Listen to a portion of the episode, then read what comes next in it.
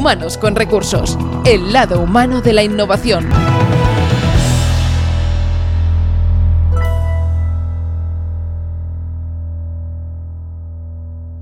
Bienvenidos a Humanos con Recursos, ¿qué tal? ¿Cómo estáis? Hoy de nuevo tenemos un capítulo del que sacaremos aprendizajes y también reflexionaremos con una invitada muy especial donde hablaremos con ella de talento y éxito profesional. En Humanos con Recursos, como bien sabéis, siempre ponemos en primera línea, esto es importante, si no este podcast no tiene ningún tipo de sentido, ya sabéis su nombre, Humanos con Recursos, eh, para afrontar y adaptarnos a la situación que se nos presente. Pera Rosales, bienvenido. Bien hallado, Edu, ¿cómo estás? ¿Qué tal? ¿Cómo va todo por ahí? Pues muy bien, confinados pero contentos. Oye, que, cómo, me gusta esas píldoras de videoblog que, te ¿Ah, sigo. ¿Te gustan? De verdad, de verdad. Porque aparte eh, es que te quedas con ganas de más. O sea, acaban esos 5 o 6 minutos y digo, está, está hecho corto. Pues me, alegro, Pues ah, quédate ahí enganchadito porque me va, me va genial que me lo digas que te gustan. La verdad es que ha, habido ya varias personas que me han dado ese feedback y cuando uno empieza que le den ese feedback, pues le anima, ¿no? y bueno, la, la, idea es hacer uno por semana, con lo cual, pues bueno, hemos empezado, pero eh, va para largo. O sea que me alegro que, de momento vayamos por el buen camino. Qué maravilla. Pues eh, para que lo sepáis, eh, su nombre es Change Lock, que también me gustó, eh, donde Pera Rosales nos invita a reflexionar y en este último capítulo, el más reciente creo, no sé si nos colgado yo algún otro, es el de por qué y para qué. Algo que también me ha hecho mucha gracia, que es básicamente la situación en la que se encuentra mi hijo de tres años. ¿Ah, sí? básicamente, te lo juro, de verdad, de verdad. ¿Y por qué? ¿Y para qué? ¿El para qué? O sea, a mí me habían dicho mucho la fase del por qué, pero el para qué. Claro. ¿Y esto para qué sirve? yo, pero a ver. Y es aún más potente, ¿eh? Es, Muy una potente. pregunta mucho más potente que el por qué. es brutal, es brutal. siempre hay una explicación y además los adultos somos eh, expertos en buscar justificación para todo, porque en principio, al ser adultos, se supone que lo hacemos bien, con lo cual el por qué lo que hace es responder a la razón de por qué eso es así y, nos deja en paz, ¿no? Pero el para qué, entonces nos compromete con el futuro. Y de ahí va el, el vídeo. Así que si no lo has visto y lo estás oyendo y tienes curiosidad, pues vete al YouTube que ahí hay unos cuantos. Busca en youtube.com barra inusuales y ahí los encuentras todos. Desde luego. Y encontraréis al, inusual por excelencia que está hablando ahora mismo, que espera Rosales. Y de plantearnos el por qué y el para qué, también pues no son pocos que se plantean el ahora o nunca, ¿no? Es decir, como el título del nuevo libro de nuestra invitada, que es Ahora o nunca, las cinco claves para triunfar en tu carrera profesional. Arancha Ruiz, bienvenida. Hola, ¿qué tal? Bienvenido. Digo, bienvenido, no. Muchas gracias por invitarme, Edu y Pera. Nosotros también somos bienvenidos, ¿eh? Total, absoluto, ¿eh? De tenerte aquí es una maravilla, de verdad. Es que soy así, le doy la bienvenida a todo el mundo. Exacto, bienvenidos todos, todos los que nos estáis eh, escuchando, de verdad, estad muy atentos, no sé qué estáis haciendo, pero centraros en esta charla porque creo que va a valer mucho la pena. En primer lugar, Arancha, ¿todos vienen en casa? ¿Cómo estás eh, llevando toda esta situación? Pues mira, estamos afortunadamente todos bien de salud, que eso es lo primero y más importante, em, pensando muchísimo y, mandando un gran abrazo y mucha fuerza para todos aquellos que, estén pasando un momento de enfermedad o para todos esos médicos y personal sanitario que, que están en primera línea haciendo tanto por todos.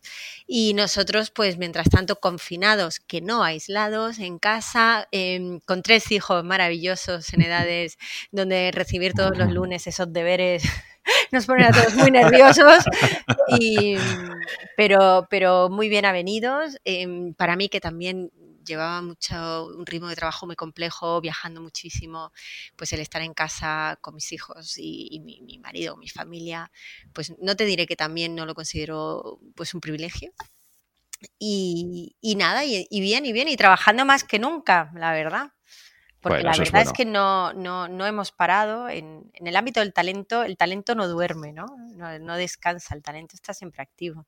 Así ahí está, ahí está, sí señor. Qué buen enlace, qué buen enlace sin duda. Y efectivamente, mira, precisamente hablando de enlaces, hablando precisamente también de todos estos, estos profesionales médicos que ahora mismo lo están dando absolutamente todo, que están en primera línea para ayudarnos y, un poco, pues, eh, intentar solucionar y ayudar a todas esas personas que lo están pasando francamente mal, pues acordaros que tenemos un capítulo especial en el que hablamos con el doctor Manuel Balcells del grupo Leitat, donde eh, pues están llevando a cabo este proyecto extraordinario que es el de la creación junto con ah, impresoras 3D de estos respiradores de campaña que ahora mismo están salvando muchísimas, muchísimas vidas. De verdad, un capítulo que lo encontraréis en humanosconrecursos.hr y escuchar esa charla porque realmente vale muchísimo la pena. Pena. Venga, entramos en materia. Como decíamos, nuestra invitada, licenciada en Derecho y especialista en talento y marca personal, las claves para detectar los frenos que ralentizan el éxito. Esa frase que realmente me ha marcado mucho cuando me documentaba para esta entrevista. La actual situación actual, Arancha, puede ser una, un freno precisamente para nuestras metas. Mm, no, no tiene por qué. Desde luego lo que, lo que la situación actual siempre es un condicionante. El que sea un freno o no es cómo utilizamos nosotros eh, la situación. Entonces, em, para mí es muy importante siempre tener en cuenta que el talento nace del entorno.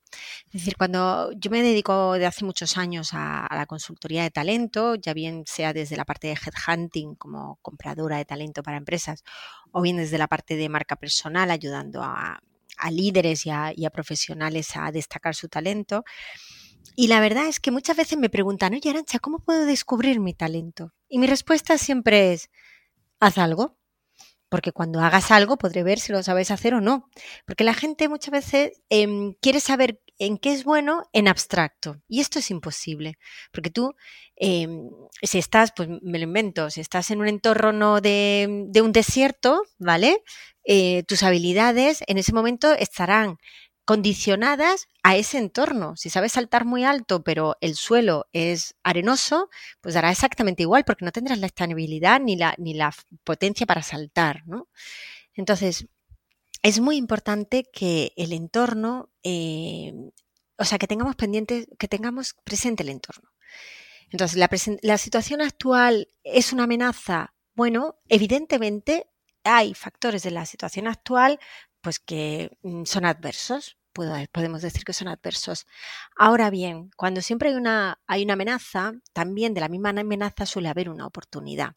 Y lo que condicionará que, sea amenaza o oportunidad serán muchas veces nuestras capacidades, si tenemos esas fortalezas o si tenemos debilidades. Yo para mí la mayor debilidad es creer que no se puede hacer nada. La mayor debilidad es un exceso de miedo que paralice, ¿vale?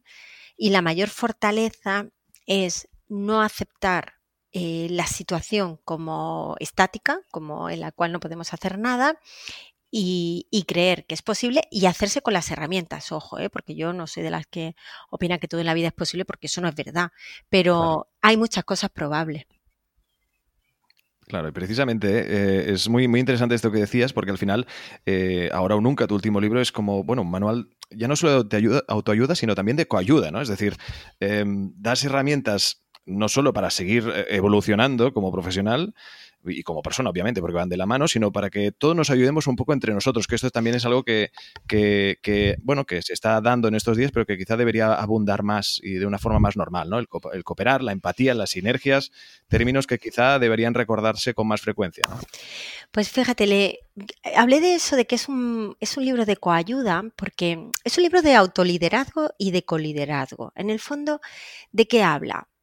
Eh, no es un libro teórico, es un libro muy práctico que cuenta los casos reales de decenas de personas y de cientos de casos en los que, en los que me he enfrentado a lo largo de mi carrera profesional, de personas que se encontraban ante un momento de adversidad, ¿no? de lo que estábamos hablando antes, y que tuvieron la valentía y el coraje para y la determinación, sobre todo, ¿no? Para hacerse con las herramientas que necesitaban para superar esa adversidad y triunfar en, cada momento, que en el fondo a largo plazo es triunfar en la carrera profesional. Hay muchas veces que hablamos de y que pensamos en la carrera profesional como llegar a un sitio de éxito, pero no es un sitio, es un camino. O sea, la carrera profesional es un día tras otro, la carrera profesional es un año tras el siguiente, porque el día que no hay más carrera profesional, es que o está jubilado o ya te digo yo que está en una caja de pino, ¿no? Entonces, está eh, claro.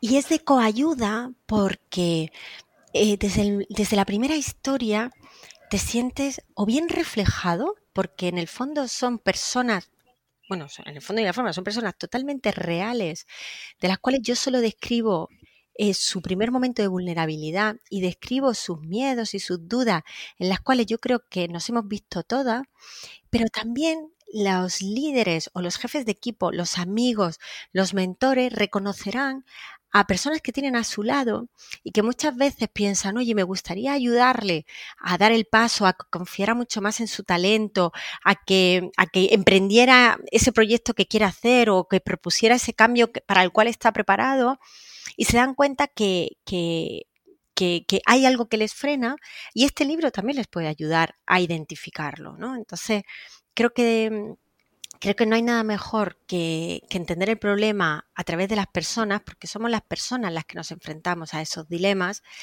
Y, lo más bonito del libro es que todas estas historias, todas y cada una de ellas, acaban bien. Y como digo, no acaban bien en, no sé, subiéndose al estrado y que le estén dando el Oscar a la mejor actuación, sino acaban bien en ese momento de triunfo personal, de afrontar una adversidad y superarla.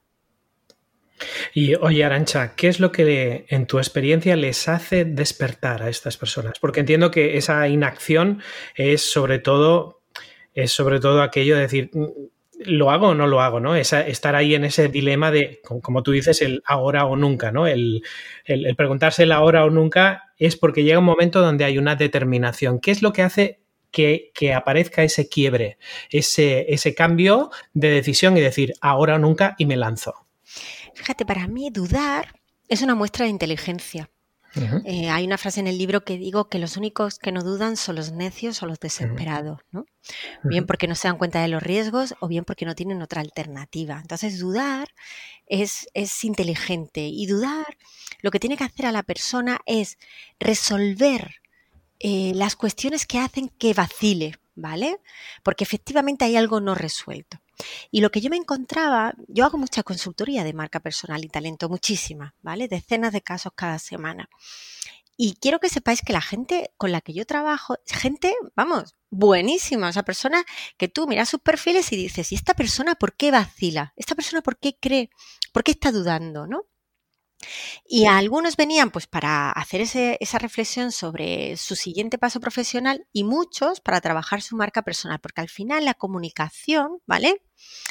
Digamos que eh, la, o sea, porque creían que lo que les faltaba era una habilidad para comunicar su talento, para comunicar su marca personal. Y lo que empecé a descubrir era que la marca personal era o sea, la búsqueda de mejorar la marca personal era el indicio de que había algo más, de que al final lo que pasaba es que no podían explicar su propuesta de valor porque había algo que le impedía verla con claridad, ¿vale?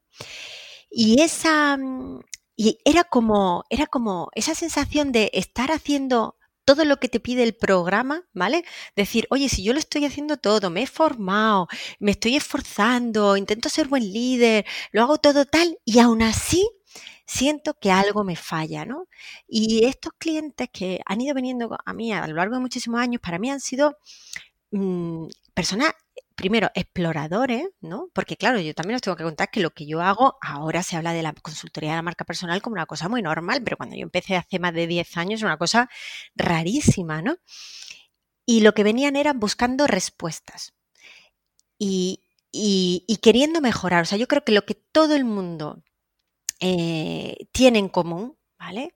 Todas las personas con las que yo trabajo y en las que me inspiro en este libro es que son personas, primero, que no se conforman, que tienen muchas ganas de mejorar de forma constante y luego que tienen una vocación em, social y de colaboración. Por eso hablo de colaborar, porque son personas que no vienen a mejorar para decir que son muy buenas y para aumentar su ego tener muchos seguidores de Instagram. Son personas que genuinamente quieren ser mejores profesionales, mejores líderes, mejores empresarios, mejores consultores y lo quieren hacer para, a través de su trabajo, eh, mejorar un poco el entorno en el que están. Y por eso yo creo que, su triunfo todavía vale más y, de todo ello pues nos beneficiamos todos. Y las empresas, Arancha, desde tu perspectiva, ¿qué es lo que por un lado, te piden más a valorar, o sea, lo que ellas quieren asegurarse, y qué es lo que no te piden, pero que tú crees que deberían pedirte. A ver, las empresas, em, Esto es, una pregunta muy larga, porque es una pregunta muy larga. Te la he hecho, te la he hecho toda de golpe, ¿sabes? Pero me consta que lo que te, lo que te he preguntado, te he preguntado tela. Es una pregunta-respuesta muy larga, porque lo primero que, que tenemos que no olvidar nunca, y volvemos al tema del entorno, es que nosotros tenemos un sistema de empleo muy rígido. Entonces, ¿esto qué quiere decir? Hay una parte positiva que es la protección de la, o la seguridad, digamos, del, profesional, ¿no? Que no le puedes echar con una mano delante y otra detrás y, ahí, y dejarle sin recursos, pero por otro lado, eh, la otra parte de esto es que mm, contratar y despedir es un proceso muy lento. ¿Vale? Se convierte en un proceso muy lento, se convierte en algo que a las empresas de alguna manera les, les, les, no voy a decir que les molesta, pero sí que les preocupa, porque claro, si hay un error en la selección, Em, no es, venga, pues, mm, no sé, ¿no? Busco este perfil A y dentro de tres meses, pues voy a necesitar un perfil B, pues oye, mm, despido a A y, contrato a B, pero no pasa nada porque A volverá a, encontrar trabajo a los tres días porque el mercado es mucho más flexible, ¿vale? Entonces, esta no es nuestra situación. Partimos de una situación de un mercado lento y estático. Y eso condiciona mucho lo que las empresas piden, ¿vale? Porque las empresas siempre están pidiendo un poco de todo, porque en el fondo se dan cuenta que esa persona tiene que ser muy polivalente porque tiene que evolucionar al mismo ritmo que todo.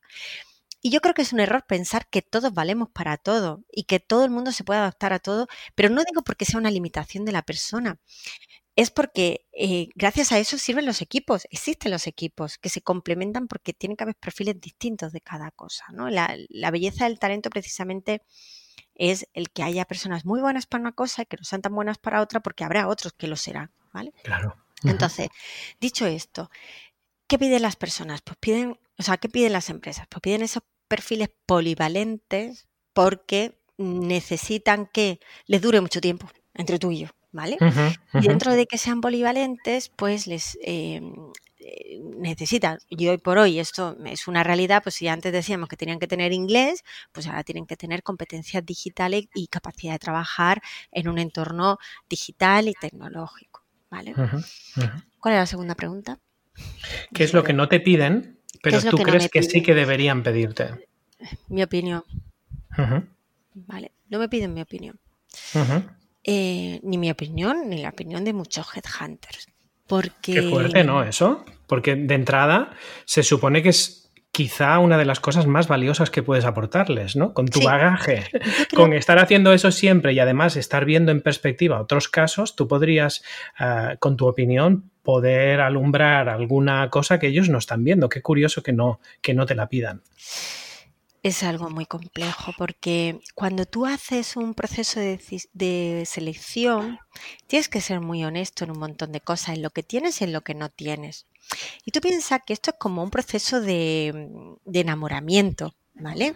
Nadie quiere hablar de las cosas feas, ¿vale? nadie quiere que le recuerdes que, esto no es... no, nadie quiere romper ese momento de, de, ilusión, enamoramiento y de ilusión, ¿no? y, mm, y luego en esta, o sea, esos perfiles que tienen que ser independientes de la persona que lidere el equipo, ¿vale? Pero que, que muchas veces vienen condicionados por la persona que lidera el equipo, ¿vale? Entonces, eh, hay una tensión em, entre lo que a la empresa le conviene, ¿vale? Y lo que a la persona que tiene que tomar la decisión le Em, prefiere aceptar como, como, como solución, ¿sabes? Su, agenda interna, digamos, ¿no? Lo que le preocupa concretamente. Sí, ¿sabes qué pasa? Yo lo que creo es que muchas veces se juega a no perder en lugar de jugar a ganar, ¿vale? En selección. Y eso mm, es complicado. Ahora bien, dicho esto, te digo que esto no pasa en todas las empresas. O sea, hay empresas valientes que juegan a ganar con el talento, ¿vale? Además, hay empresas que tienen muy claro que sin el talento esa empresa no va a sobrevivir. Y además este es un efecto global. ¿Vale? Y entonces eso hace que eh, al final las empresas que invierten en talento pues se llevan los mejores y hacen un efecto de tracción al resto porque claro, si no aplican o, adquieren ese tipo de, de, rutinas pues en el fondo se quedarán fuera de juego, ¿no? Entonces, dicho, de, dicho esto de que la opinión de los headhunters creo que es muy importante y que no siempre se nos escucha, quiero hacer la aclaración de que, no es todo el mundo, sino que poco a poco. De hecho, mira, yo tengo una, teoría con esto de, del mundo de la selección, porque muchas veces eh, la creencia es que los headhunters con LinkedIn vamos a desaparecer. Y yo estoy de acuerdo que el headhunter generalista es probable que desaparezca, porque al final mm, lo que aporta realmente valor es esa opinión eh, muy especializada sobre un tema muy concreto. Y yo creo que habrá determinados perfiles que, serán exclusivos de, los headhunters. El otro día yo em, escuchaba a alguien que hablaba sobre cómo van a ser eh, la captura o la, o la, atracción del talento en los futuros años venideros, ¿no? Y hablaban, por ejemplo, en que aparecían factores que hasta ahora no, se, no, no estaban en la palestra, como por ejemplo el silencio en la oficina, sea, no solo ya la luz natural y tal, sino el silencio en la oficina o la capacidad de poder decidir cuándo vas o cuándo no vas al trabajo presencialmente. Es decir, no, tener que, hagas unos días de teletrabajo concretos, sino el poder tú decidir tu agenda de ir a la oficina, etcétera. ¿Qué, qué ¿qué otras cosas crees tú que van a cambiar eh, en que haga que el talento ese que todo el mundo quiere contratar, pero es él el que afortunadamente decide a dónde va, ¿no? Que es la, que es la gracia de, por eso la guerra del talento, ¿no? ¿Qué es lo que las empresas van a tener que ofrecer que hasta ahora no están haciendo. Se habla mucho del, employer branding y de, poder hacer.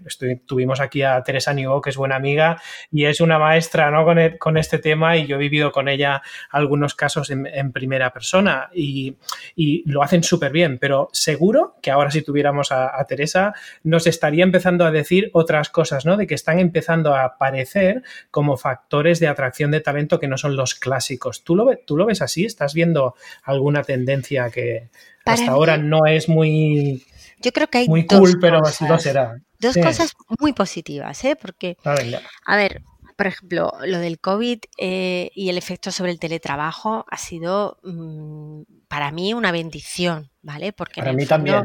yo creo que era necesario dar el paso a, aceptar eh, formatos de trabajo flexible. Ojo, que, que nos que no son universales ni aplicables a todo, pero que en el fondo yo creo que se podía hacer. ¿no? Cuando me hablabas de la luz, yo lo que creo es que, y esto llevamos muchos años trabajando en ello, las condiciones en las que una persona hace su trabajo es que son mm, realmente eh, primordiales. También te cuento, también te cuento que a veces las compañías se quejan, no sin razón, de trivializar, ¿vale? Y banalizar una propuesta de, porque en el fondo lo que te estoy ofreciendo es un trabajo. O sea, a ver, si te quieres comprar un piso, mm, lo que hagas en tu tiempo. O sea, que yo creo que hay un equilibrio, ¿vale? Porque también ese poder del candidato. Em, de quiero agua Evian embotellada diaria en, a cero grado de temperatura, yo creo que entramos en cosas que no tienen mucho sentido. Ahora bien, ¿qué, veo yo? Dos tendencias que me encantan y no me puede gustar más. La primera es la transparencia. Es decir, y ahora cuando estás hablando esto del employer branding, es dime cómo eres y que sea verdad. ¿Vale? Claro. O sea, lo que quiero es eh, no me engañes, ¿no? Exacto. Entonces. No me vendas la moto y luego cuando estoy dentro todo el mundo me dice, no, esto solo se lo explican a los, a los que queremos atraer, pero luego la claro, no, dime, dime, cómo eres y dime la verdad, ¿vale? Y, dentro de dime cómo eres, dime el para qué de este que habíamos empezado hablando en la, en la conversación, ¿no? Tu hijo, eh, Edu, es un hombre muy sabio, ¿vale? apunta maneras y al final mm, la gente no quiere incorporarse a una empresa eh, y ya está. Quieren formar parte de un proyecto, quieren formar parte de algo que sea importante o que, o que, o que por lo menos no sea malo, ¿vale? Si quieres, ¿no? Y, yo creo que toda la parte de sostenibilidad y toda la parte de compromiso eh, social, eh, esto yo creo que, que, es algo que motiva muchísimo y ya no quieren comprar cualquier cosa, ¿vale?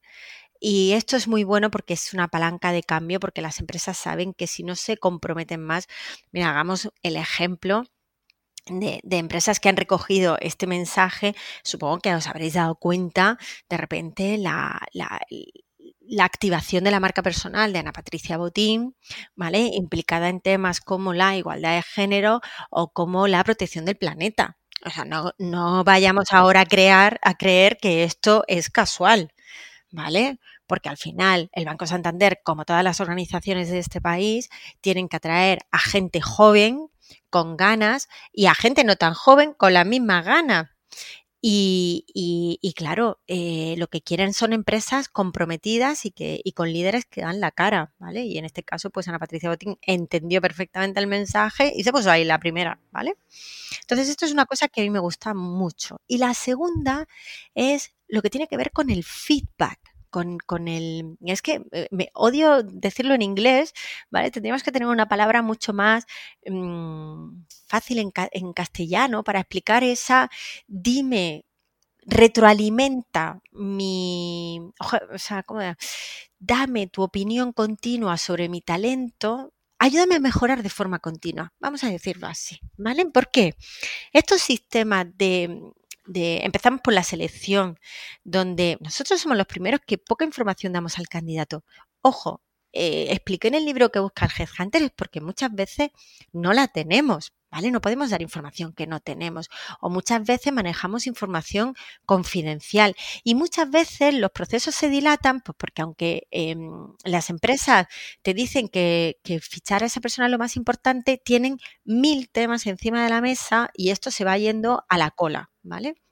Entonces, esto un candidato hoy ya eh, lo pierdes, lo pierdes. ¿Vale? Si tú a un candidato no le tienes informado continuamente de dónde está en el proceso y si lo dejas durmiendo en el sueño de los justos dos meses. Eso lo has perdido. La segunda cosa, ya muy importante también para mí, es luego cuando esa persona se incorpora en la empresa, cuando está en ese proyecto, esas revisiones del rendimiento de una vez al año para que yo me siente contigo y te diga que no creo que lo hayas hecho tan bien, perdona, o sea, mm, de aquel proyecto que, exacto, ¿no?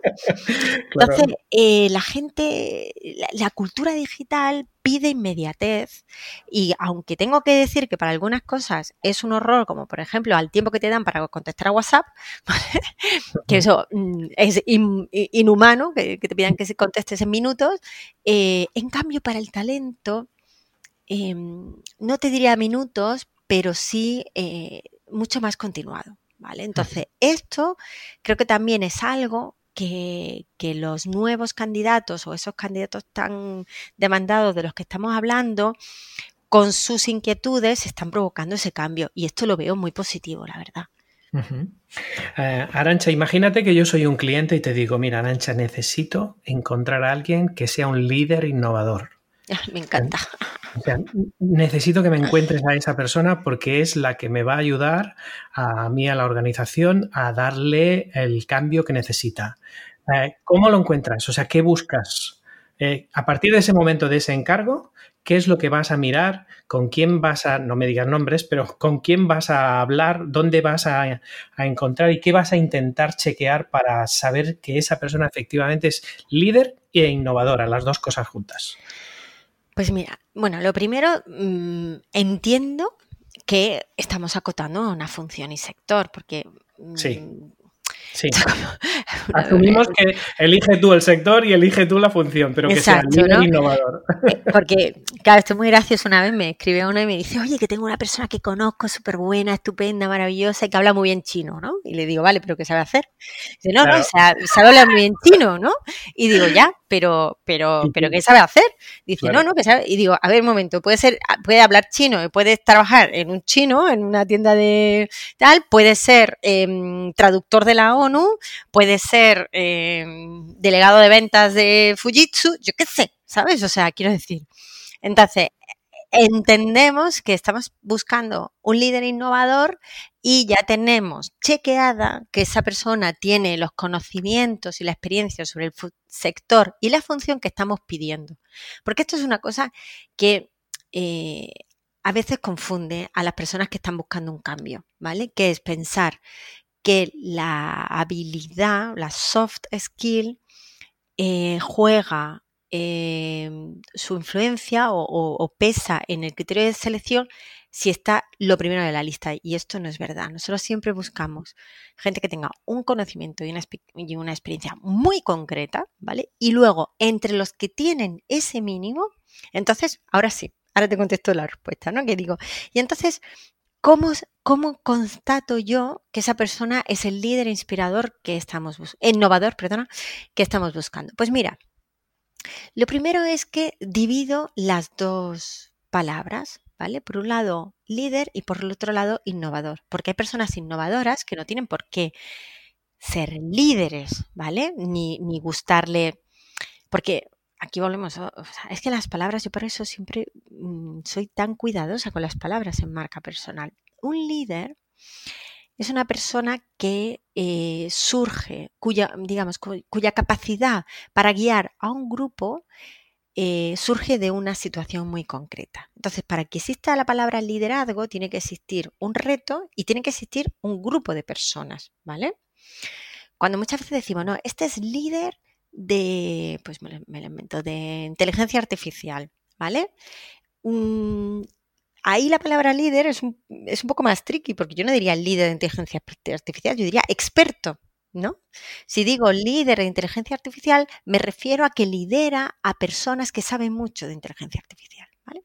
Entonces, para la etiqueta de liderazgo, lo que haría sería preguntar a las personas a las que lidera qué percepción tiene de sus características como líder y qué estilo de liderazgo tiene. Porque claro, eh, otra cosa que me refería en el libro de que busca el Headhunter, hay líderes que tienen un estilo, por ejemplo, de líder piedra, ¿vale? Que son aquellos que son muy controladores respecto a su equipo, ¿no? Y, se llama piedra porque se apoyan como ellos, ¿no? Como si fuera una piedra y entonces crece.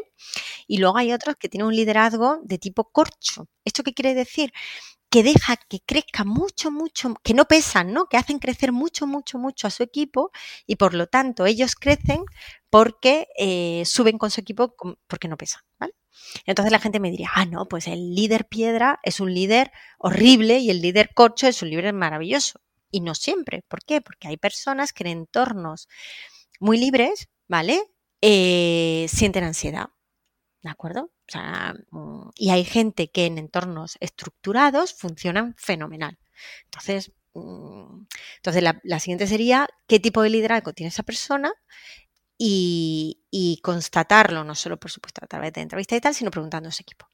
Con la, con la etiqueta de innovador, volvemos otra vez a qué tipo de innovación estamos buscando.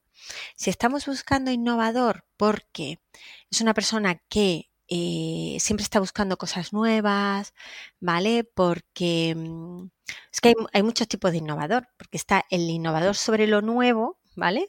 Y luego está el innovador, que es aquel que sabe eh, resolver problemas con pocos recursos, por ejemplo, ¿vale? Entonces, bueno, pues sería un poco analizando su experiencia pasada y, mm, y un poco sus, lo que diríamos como su orientación, ¿no? Muchas veces lo que, lo que hacemos es ver en qué está todo el rato poniendo el foco, porque eso es la mejor manera de saber cuál es su mayor área de interés. Claro, claro. ¿Y has tenido alguna experiencia en de alguna empresa que haya buscado un líder innovador y lo haya encontrado y haya podido ah, hacer ese cambio? O, muchas veces hay mucho de esto de quiero a alguien innovador, pero luego al final ese propio innovador no le dejan hacer. Porque yo me he encontrado en alguna situación, ¿no? De decir, no, no, ahora estamos, vamos a fichar a uno que va a llevar, que no sé qué, no sé cuántos, y, es una persona adecuada, vamos a llamarle así, pero luego el propio sistema crea unos anticuerpos en la organización que a esta persona no le deja hacer para lo que la han contratado. ¿Tú te has encontrado en algún caso así? Me he encontrado algún caso así, eh, a ver, pasa una cosa con los, con los profesionales cuando van a un sitio con el reto, ¿vale? De, de, incluir un cambio, hay un tema muy importante que es, uno, ¿qué equipo tiene? ¿Vale? No solo que no tengan la confianza, sino que tengan los medios. Y luego, ¿qué tiempo tiene? ¿Vale? Porque un cambio cultural no es una cosa tan fácil. Y un cambio cultural, como tú dices, el sistema está un poco diseñado para no cambiar. ¿Vale?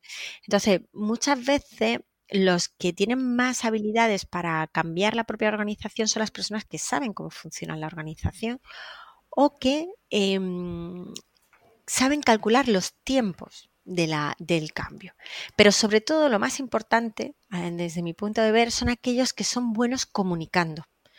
Y volvemos otra vez al para qué. Si tú quieres hacer un cambio, tú no puedes decir, vamos a hacer esto. Es que tienes que convencer a la gente sobre lo que, lo que hay que hacer. Tienes que convencer a la gente del beneficio que van a obtener y tienes que convencer a la gente para que cada día lo vayan haciendo. Entonces, em, muchas veces no es solo que hayan tenido dificultades de la organización o resistencias, sino que han dedicado más tiempo a hacer que a convencer. Y yo creo que lo más importante en cualquier cambio, y sobre todo en, el liderazgo del cambio, en la capacidad de convencer y de repetir un mensaje. ¿vale? Muchas veces se cree que con decirlo una, dos o tres veces es suficiente. Y yo creo que hasta las 200 o las 1000 no llega. Sí, a veces te quedas corto incluso, ¿no? Sí, exacto. A partir de las 2000 empezamos a ir bien. Ahí empezamos a ir bien. Y si, y si, el cliente fuera una persona, o sea, fuera del otro ámbito, ¿no? De, de marca personal, es decir, mira, yo creo que soy líder y creo que soy innovador, pero pero no sé si esto tiene futuro, si me, o sea, ¿qué le aconsejas a una persona que te viene con eso? Yo me he encontrado, por ejemplo, con personas que vienen diciendo, es que esto de la innovación es que últimamente es que me tiene, me tiene apasionada o me tiene apasionado, ¿no? Porque, porque ahora se habla siempre de innovación y tal, parece como que hay como un hype, como de moda, eh, y, y, hay gente que dice, yo me quiero ahora ser un experto de innovación y design thinking y no sé qué, no sé cuántos, pero en realidad esa persona igual tiene otra, otras características, pero como piensa que ahora tiene mucha demanda eso, pues eh, empieza a hacer eso. Imagínate esa persona que te viene a ti, ¿tú qué le dices? Pues que tiene el síndrome del explorador, eso es lo que les digo. La verdad. Mira, yo, el síndrome del explorador fue, este fue el nombre que le puse porque al principio le llamé adicto al aprendizaje constante y claro, me parecía lo de la adicción es una cosa que se suele decir de cosas malas, porque no tenía mucho sentido. Entonces, yo que me he encontrado con, con las personas que son víctimas del síndrome del explorador. Mira, lo primero que son gente que odian las etiquetas, ¿vale? Porque claro, las etiquetas les limitan, ¿no? Y entonces lo quieren todo y, quieren esa... Y, eso de, evitar las etiquetas, que es fatal para la marca personal, lo que hace es que genera una gran sensación de dispersión propia y ajena, ¿no? Porque es como, Dios mío, ya está este metido en esto, en esto, en esto y en aquello, ¿no? Y luego la peor cosa que tiene este síndrome del explorador, y conectando con la, con la reflexión que me hacías, es que todo lo que parece nuevo es de un atractivo increíble y todo lo que parece que ya lo han hecho, que ya lo han conocido, suelen tener un prejuicio y lo desprecian de primera, ¿vale? Entonces, esto es terrible, terrible porque, claro, muchas veces lo nuevo lo nuevo es atractivo mientras que es nuevo, pero claro, luego a lo mejor llegan ahí y no tiene ningún contenido, ¿vale? Y, la, y, aquello que parece que ya lo han conocido, yo no conozco ninguna disciplina que no tengan una complejidad en el momento en que te pones a profundizar, ¿vale? Entonces, em, normalmente la consecuencia principal es la dispersión. Y os voy a contar una cosa del talento. El talento necesita concentración, el talento necesita foco, ¿vale? Porque si no lo concentra y no le pones foco y lo dispersas, pues al final termina por no alcanzar los objetivos.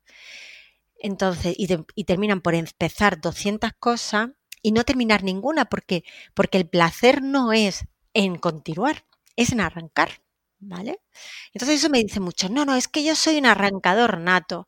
Tú lo que eres un explorador nato, que es una cosa distinta, ¿vale? Y, que, que, en cuanto agotas la, curva de aprendizaje y empiezas a entrar en lo que es la continuación, pues te aburres si quieres encontrar un reto nuevo. Pero, pero no siempre en esa búsqueda de retos nuevos están tomando la mejor decisión. Claro. A veces incluso es como una huida hacia adelante, ¿no? Es decir, pues bueno, como, como esto ya lo hace todo el mundo, yo voy a encontrar otra cosa o yo voy a hacer algo que en el fondo lo que quiere es eh, destacar de alguna forma o hacer lo que no hace nadie, pero en realidad es que no tiene el coraje de afrontar aquello que, que le puede hacer que sea bueno y aportar valor de verdad desde cualquier cosa, porque no tienes por qué hacer lo último más cool para ser un buen profesional y desarrollar tu talento como debe ser, ¿no? Claro, yo cuando, cuando me preguntan, oye, ¿cuáles son las tres características de un, de, de un profesional exitoso? Para mí son tres, que es uno, esa capacidad de aprendizaje de la que estamos hablando, ¿vale? Dos, la capacidad de colaborar con los demás, porque solo uno no llega a ningún lado. Y tres, es la perseverancia para llegar hasta el final. Entonces, lo malo del explorador, lo malo de, esa persona que, necesita la adrenalina del aprendizaje constante es que eh, deja muchas cosas inconcretas, o sea, inacabadas, ¿no? Y por lo tanto fallan en, en esa persistencia. Entonces, el, eh, a mí me gusta poner ejemplos muy un poco obvios, ¿no? Pero al final, el, la persona que un día prueba voy a jugar al badminton, otro día voy a nadar un poquito, otro día voy a hacer no sé qué, no sé cuánto, pues al final no termina siendo nada de nada. ¿Vale? Y, y al final terminar ser, siendo pues un tenista profesional es echar 200 horas en la pista eh, de tal manera que, o sea, el movimiento es natural pero de, de rutinario, ¿vale? Y la rutina necesita repetición. Y el talento necesita repetición y necesita foco, incluso para aquel que es innovador. ¿Qué hay de la humildad, Arancha? ¿Dónde la sitúas? A mí me encanta la humildad. La humildad eh, me parece una gran cualidad, ¿vale? Porque, la, porque una persona humilde em, es una persona con la que es muy fácil trabajar, ¿vale? Mm. Porque es una persona que no tiene miedo a mostrar lo que sabe y lo que no sabe. Lo que me, no me gusta nada es la modestia, ¿vale? Porque a mí la modestia me parece tóxica. Porque la modestia es aquella necesidad de ocultar unos talentos o unas habilidades por el qué dirán. Entonces nace del miedo y nace de la, del recelo a ser criticado. Entonces hay mucha gente que confunde la modestia con la humildad.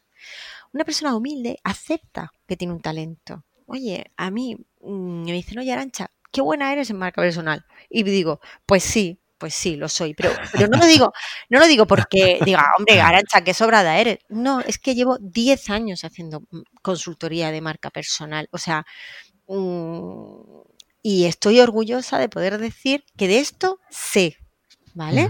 Ahora bien, porque claro, si yo te dije, si tú me dijeras, ay, Arancha, qué buena eres en marca personal, y te digo, no, hombre, no, ¿qué va? A ver, ¿qué beneficio tiene esto para nadie, no? Ahora bien, em, con eso no quiere decir eh, que, sería humilde. Pues oye, pues sí, soy muy buena, pero mira, tengo compañeros tan buenos y además que me complementan súper bien, pues como Guillén Recoloms, como Neos Arqués, como Andrés Pérez Ortega. Y me encanta hablar de mis colegas, me encanta hablar de ellos, ¿vale? Porque, bueno, porque eso es como yo te digo, aceptar que tienes algo y compartirlo con los demás, ¿vale? Eso es, eso es la esencia de la humildad, exactamente. Exacto. Y lo que tenemos que tratar es de, decirle a las personas que no se dejen, eh, que no confundan la humildad con la modestia. Fíjate, perdona, eh, Arancha, es que eh, me, me, estoy mordiendo la lengua porque precisamente hoy hemos tenido reunión de equipo y un miembro del equipo, una compañera mía, que es Mónica Benages, escribió ayer un post cuyo título es Humildad o modestia.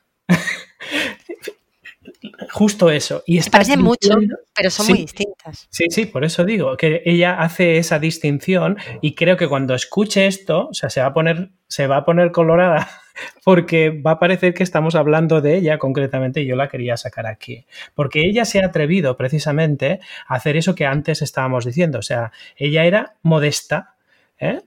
Tenía siempre el miedo de, darse de más, un poco esa creencia limitante, ¿no? De, decir, ostras, es que si me doy, y como tú decías, ¿no? Qué buena eres en tal, y tú dices, pues sí, pues soy buena porque llevo mucho tiempo, pues esto parece incluso en la cultura catalana, incluso si me permites, existe esa falsa modestia de que si te las das de sí, o sea, lo contrario que la americana, ¿no? Que a un americano, pues no le duelen, no le duelen prendas de, de admitir sus triunfos, ¿no? Pues ella ha hecho este cambio yo lo he vivido en persona con Mónica y pues hoy le decía que estoy encantada. Es y me alegro mucho, no solo por ella, es que me alegro mucho por las personas que trabajan con ella. Porque claro, cuando tú ocultas tu talento, cuando tú todo el rato pones en duda, si tú mismo pones en duda tu talento, al final terminas haciendo que todo el mundo dude de él. ¿vale? Y, y, y, eso es una fuente de inseguridad y por lo tanto una traba a la colaboración terrible.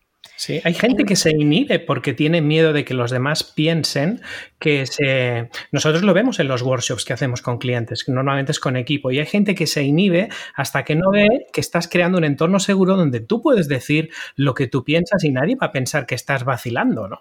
Y, es curioso esto, nos vamos como limitando, que parece que el que salga un poquito del rasero, eh, si no es lo mediocre que tiene que ser la media, pues entonces está mal, ¿no? Y la gente le ataca. Y esa creencia para mí es antigua. O sea, hoy en día tú tienes que conseguir brillar en, la, en aquello y aportar valor, porque es que si no, eres reemplazable absolutamente. Total, total.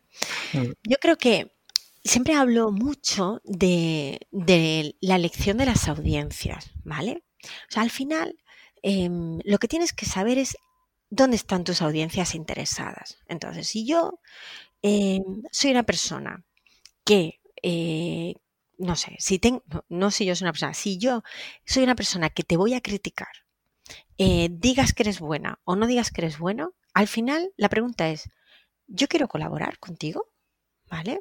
Porque si, si necesitas despreciar mi talento o pedirme que yo desprecie mi talento para encontrarte en una situación cómoda conmigo, em, ¿qué tipo de de principios tienes tú sobre el talento o sobre la colaboración, ¿vale? Claro, y qué dinámica va a haber en nuestra relación, ¿no? Y qué dinámica va a haber en nuestra relación. Entonces, no tenemos que gustar a todo el mundo. Tenemos que gustar a las personas con las que podemos colaborar y personas que van a querer y confiar en nosotros, ¿vale? Y ese entorno de confianza que tú has hablado, ¿no? De, tienes que, estar trabajando con grupos donde la confianza te permita ser tú mismo y no tener que estar con miedo a, bueno, vayan a que van a pensar de mí, que no sé qué. Oye, si ya empezamos así, eh, mal vamos, ¿eh?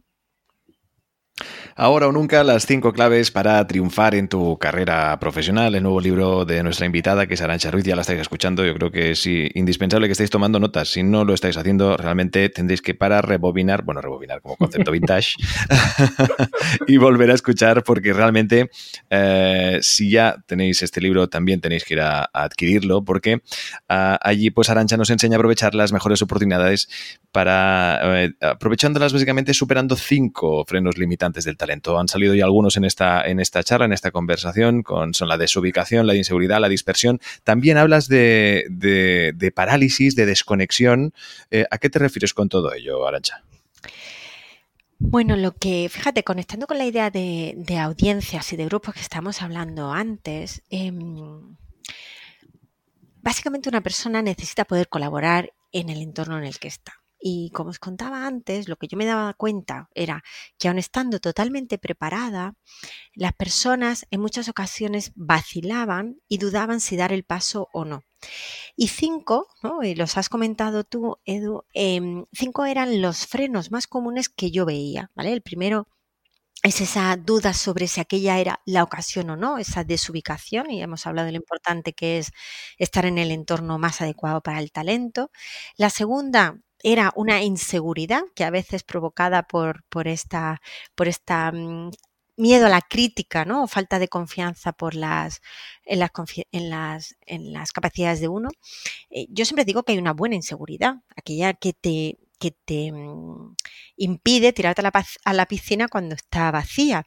Pero hay una mala inseguridad, un exceso de inseguridad que hace que aunque estés muy preparado, nunca te consideres que estás suficientemente preparado, ¿no? De que siempre creer que, va a ser mucho más difícil y que no vas a ser capaz. Y esto muchas veces frena a las personas a dar el paso. Luego hemos hablado de la dispersión, ¿no? que es esa, esa capacidad, incapacidad para poner foco o para decir que no, que muchas veces lo que hace es que tu, tu, agenda profesional, tus prioridades profesionales terminan siendo relegadas por las prioridades de los demás, por no aprender a decir que no. Y las dos últimas, que son las que acabas de comentar, pero que son la desconexión, que es no estar eh, vinculado a un grupo que te dé la confianza y además que te aporte el bienestar que necesitas para llegar más allá, ese famoso networking que yo en el libro lo distingo mucho de los, de los encuentros casuales, ¿no? Porque la gente a veces confunde eh, trabajar la red y encontrar esos grupos de aliados con ir a eventos y entregar tarjetas sin ton ni son, ¿no? Entonces ahí sí que es verdad que me detengo mucho en explicar eh, cómo se crea de verdad una red de aliados y uno encuentra su tribu, de verdad que le ayuda a llegar adelante. Y al final, el último capítulo, que es eh, que hablo de la contención, ¿no? De esa parálisis. Al final la parálisis es causa pero también es consecuencia, ¿no? Uno no actúa si no cree, si está con dudas si es la ocasión eh, adecuada, eh, no, actúa si se siente inseguro, no actúa si está disperso, no actúa si no tiene la red de aliados y al final eh, deja pasar esa oportunidad, ¿no? Y entonces em, la conclusión del libro es que dudar es bueno, ¿vale? Dudar tiene que hacer que los profesionales busquen las palancas sobre las que también hablo en el libro para poder despejar la duda de si aquella es la, oportunidad o no, ¿vale? Que son palancas súper conocidas y totalmente accesibles para todos nosotros en nuestro día a día, como puede ser ganar perspectiva, ¿vale? O sea, entender si esa información está sesgada o si tienes toda la información que necesitas, saber muy bien ponderar entre las alternativas, porque fijaros, las alternativas nunca son equivalentes, si fueran equivalentes no habría disyuntiva, estaría muy claro cuál es el camino, ¿no? Pero entonces saber priorizar cuáles son aquellos valores que para ti son más importantes a la hora de tomar esa decisión, hacerte con la capacidad, quizá esa inseguridad, es verdad que te está advirtiendo de que te falta una capacidad, pues entonces adquiérela, ¿no? Mantén la confianza, fijaros, la confianza es muy buena para, uno, que no se te vaya a la cabeza en los momentos álgidos, ¿no? Y mantenerla fría y también no hundirte en los momentos bajos, ¿no? Y, y mantener la confianza. Esos aliados de los que tanto hemos hablado y la marca personal, porque al final la marca personal, y algo hemos hablado hoy, es que los demás sepan en qué eres bueno y que puedas colaborar. Y cuando una persona tiene marca personal, pues es más fácil sentirse seguro porque recibe el aprecio de los demás. Es más fácil decir que no, porque la gente no te suelta cosas que no tiene que ver contigo o sabe que le vas a decir que no, ¿no? O tienes un mayor estatus, ¿no? Y la marca personal es algo que protege a los profesionales, realmente es un activo de los profesionales. Y ya la última de las siete palancas, fijaros, es actuar. Porque como dije al principio de nuestra conversación, el talento que nace del entorno necesita una acción. Sin acción no es talento, es promesa de talento, ¿no? Es como la creatividad. Si tú dices, esta persona tiene muchas ideas, pero ¿qué sabe hacer? ¿Qué, ¿Cuáles son esas ideas? Pues esas ideas necesitan la palabra, necesitan la acción, el movimiento, mm, necesitan un vehículo, ¿vale? Pues el talento, la, el talento necesita la acción, ¿no? Y a veces no sabes una cosa hasta que te metes en ella. Y, bueno, ya está, no, porque lo que quería decir es que las oportunidades cuando pasan, la gente a veces las deja pasar porque no son perfectas, pero lo que yo quiero decir a la gente es que las oportunidades nunca son perfectas, se convierten perfectas cuando actuamos sobre ellas. Desde luego. Y, disculpa, pero es que básicamente eh, iba a decirte que le acababas de, dar título a este capítulo de podcast. El, talento necesita de la, de la, acción. Yo creo que no lo puedes definir incluso mejor, ¿no? Como gran conclusión de todo esto que vamos comentando. Em, tendríamos que ir terminando porque somos conscientes que ahora mismo también tienes otros que, asuntos que, a los que recurrir a Ancha. Pero una última pregunta, incluso alguna tendrá pera también, de, pero de las cortas, ¿no? De las largas no, Que las mías son muy largas, no, no. y es, eh, que también es otra reflexión que, hacías en, en, algunas de las entrevistas que ya, ya, has hecho respecto a este libro, y es que precisamente ¿no? con estos frenos ¿no? a, las, a las mujeres eh, les cuesta más superarlos. Eh, ya estamos otra vez ¿no? Con, con, esos malditos problemas que no deberían, que no deberían verse, ¿no? Y tú los analizas y los muestras. Pues sí, la verdad es que yo que he trabajado con el mismo número de hombres y mujeres em, a lo largo de mi carrera profesional, lo que me di cuenta era que las mujeres eran más conscientes de que existían estos frenos, ¿vale?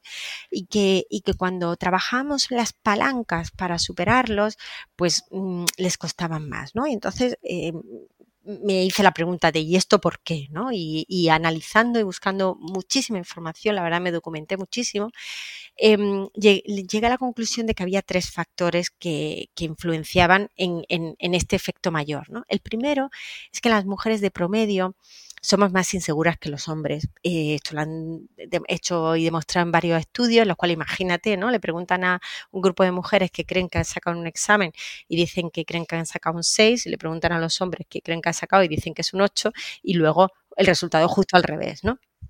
Entonces somos como más autocríticas y, e inseguras. El segundo eh, factor tiene que ver con nuestra em, orientación a agradar. Ojo, yo insisto, he conocido a hombres inseguros, he conocido a hombres que también se han visto eh, influenciados por la necesidad de agradar, pero lo suele, suele ser más común en las mujeres. Esto dicen que tiene que ver con nuestra capacidad para interpretar el rostro humano y las reacciones del rostro humano, ¿no? Y al final eh, saber decir que no, pues en el fondo sabes que esa persona a la que le estás diciendo que no, pues que no le va a gustar y a las personas y a las mujeres esto nos cuesta mucho más. Y la tercera, que afecta principalmente eh, a las personas que, a las mujeres que están en entornos corporativos, ¿vale? Tiene que ver en cómo vivimos el conflicto cuando se puede haber una ruptura de una relación social, ¿vale? ¿Y por qué digo que, que esto afecta más en el mundo corporativo? Conforme una persona va creciendo en el organigrama, básicamente su responsabilidad es gestionar unos recursos que son escasos dentro de la organización para alcanzar los objetivos. Y al luchar con y, al defender esos recursos o al intentar captar esos recursos escasos, pues en el fondo tiene que discutir con el compañero del departamento X o con la compañera del departamento Y, que a lo mejor se llevan súper bien, ¿vale? Pero que en el fondo no les queda más remedio que eh, en un momento determinado pues discutir mm, hacia dónde van esos recursos, ¿no? Y esto, pues les genera esa, mm, esa, mm, ese estrés, ¿vale? un estrés que básicamente lo que dicen los, los eh, científicos es que nuestros niveles de cortisol se elevan mucho más que los niveles de cortisol de los hombres y el recuerdo de esa situación desagradable permanece en nuestra memoria durante más tiempo y ah, como muestra un botón cuántas veces os ha pasado con eh, compañeras, mujeres, amigas, ¿no? Que cuando salen de un tema y pasan dos, tres horas o días, todavía están como, ¿y te acuerdas lo que me dijo? ¿no? Y vosotros decís, hombre, mujer, pero todavía le estás dando vueltas al tema. Pues sí, sí le estamos dando vueltas al tema porque hay una cosa que se llama corteza cingulada que está en nuestro cerebro, que es mayor que la de los hombres y según los científicos es el causante de que le estemos dando la vuelta a la cabeza como se la damos. Desde luego. Aquí a más de uno le falta una corteza más grande, eso está claro, ¿eh? Qué maravilla. Oye, eh, bueno, pues sí, em, creo que con, este, con esta última respuesta, pues creo que ya hemos sobreinvitado a la gente a que siga reflexionando. Creo que es muy interesante el capítulo de hoy. Nos quedamos, yo creo que con ganas de más, ¿verdad, Pera? Tendremos que volver a invitar a Arancha. Pues sí, desde luego. Tenemos un montón de preguntas que yo me las quedo, que yo me las quedo pendientes para otra, otra oportunidad que nos des de poder hablar contigo. Ha sido un placer tenerte aquí y yo te doy las gracias por tu tiempo, por tu, por tu cercanía y por la simplicidad aparente, digamos, de estas cosas que tú las explicas como si fuera de estar por casa, pero no es más que por esa pura verdad que has dicho de que eres muy buena, con lo cual nos has demostrado, yo siempre soy muy amigo de decir, es mucho mejor demostrar que mostrar y para muestra un botón, ¿no? O sea, nos has demostrado que efectivamente eres muy buena y que además eh, eres una persona con la que da gusto charlar. Así que muchísimas gracias, Arancha. Pues para mí ha sido un súper placer, Edu y Pera. De verdad, me lo he pasado muy bien eh, con esta charla. Cuando queráis, regreso, que, me divierte mucho. Además, me, encanta porque al final se convierte en un, en un debate. y bueno, prometo que el próximo día eh, os haré preguntas yo a vosotros y haremos una, entrevista Ah, en persona. bueno. Esto puede ser muy divertido. Desde luego. pues tomamos nota. Exacto. Y en persona sí puede ser, por favor, contacto Sí, humano. Sí, sí. Ahora o nunca las cinco claves para triunfar en tu carrera profesional, el último libro imprescindible para todos aquellos amantes del talento y que quieran descubrir pues cuáles son aquellos cinco frenos limitantes que pues les frenan a la hora de querer aprovechar las mejores oportunidades. Arancha, muchísimas gracias y mucha suerte. Gracias, Arancha. Y ya sabéis, estos Humanos con Recursos nos escucháis en todas las plataformas de podcast y sobre todo en humanosconrecursos.hr. Ahí encontráis todos los capítulos, toda esta serie de especiales que llevamos en toda esta fase de confinamiento, en toda esta aventura podcast en las que pues, nos estamos acercando a los mejores profesionales para reflexionar, para encontrar esos tips que nos sirvan y nos a, ayudan a ver hacia dónde vamos y hacerlo incluso de la mejor forma, eso está claro. También capítulo que hoy, si me permitís, se lo dedico a mi hijo el preguntón, uh, que eh, le viene, le viene, yo creo que le viene de sus padres, que también son preguntones, ¿no? Por lo tanto, es algo que le viene en su, en su ADN. Pere, uh, Pera, un fuerte abrazo. Un abrazo, que vaya muy bien y muchísimas gracias. Gracias a todos, esto es Humanos con Recursos. Humanos con Recursos, el lado humano de la innovación.